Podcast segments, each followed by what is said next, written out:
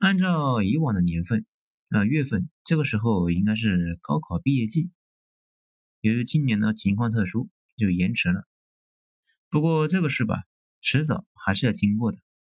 今天我们就来讲一下，你老婆闺蜜的小舅子高考选专业时，你该怎么才能够插上嘴？咱们就茶余饭后闲闲唠唠的唠几句，大家就凑合着听一下呗。首先，咱们要纠正两个错觉：以为学经济学的就能够学会怎么赚钱，或者呢，以为是学了管理就能够当领导。事实上，按照我多年的肤浅的经验来说，好像没有用人单位打广告，上面写着“高薪聘请领导”或者“聘请经济学专业毕业生，优厚待遇”。其实吧，我们这两年专业毕业生。最有可能去的是当中介，啊，不是说中介不好。我群里面呢有中介，比我年轻五六岁的，赚的跟我差不多，但是气质形象俱佳才行。你们可以随意感受一下。现在一般正儿八经的公司呢，选拔干部的套路都是华为套路，也就是《太史公》里面的《史记》里面说的：“宰相起于州郡，猛将拔于戍卒。”从基层员工选领导，今后呢，空降会越来越少。其次是金融，那这个领域呢，我很熟。为什么呢？因为我身边莫名一堆的金融从业者和律师，可能是志同道合、热爱历史的缘故吧。金融领域出现明显的头部效应，也就是说，百分之一的人拿走了整个领域几乎所有的钱，而且呢，跟很多人理解的不一样。一些人以为金融需要数学好，通过数学模型来炒股嘛？啊，事实上你想多了，那是看电视。绝大部分金融领域的高手依赖的是关系网、笔杆子、嘴皮子，这个呢比较费解，不过确实是这样的。我认识几个搞金融做的不错的，那都是文笔了得，下笔千言的那种。当然了，他们最大的本事是能够筹到钱。认识很多人，而且他们也不是学金融学的，而且这个专业的留学生太多，怎么理解呢？因为这些年英国把接受中国留学生当成了 GDP 的重要组成部分，去英国留学容易很多啊，去了之后绝大部分都是学金融啊，不多说了，大家都懂。不要学历史，喜欢历史是一回事，学历史那又是一回事。毕业之后啊，工作不太好找，哎，相信我。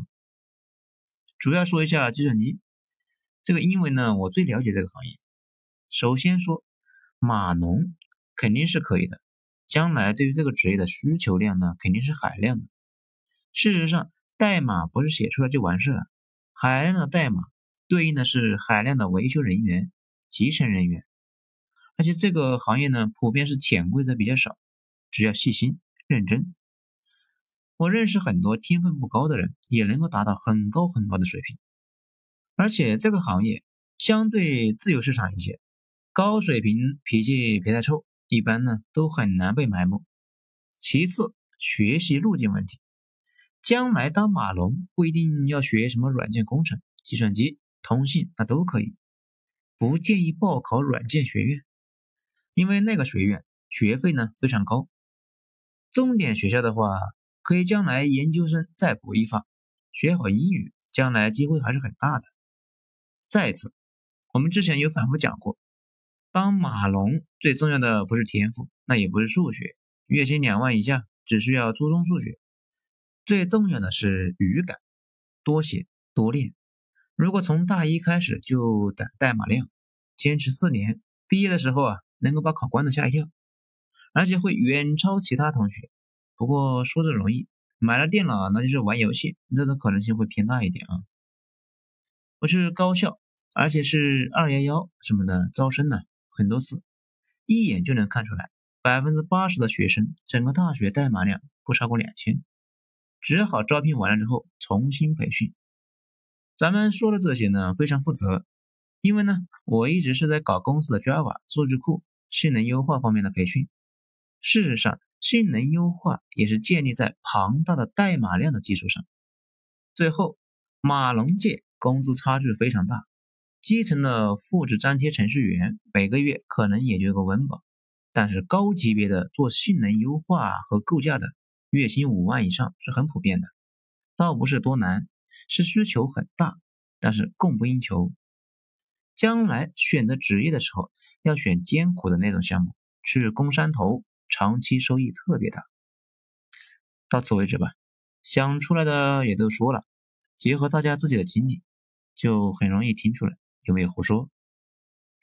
好了，今天咱们就讲到这，精彩下次接着继续。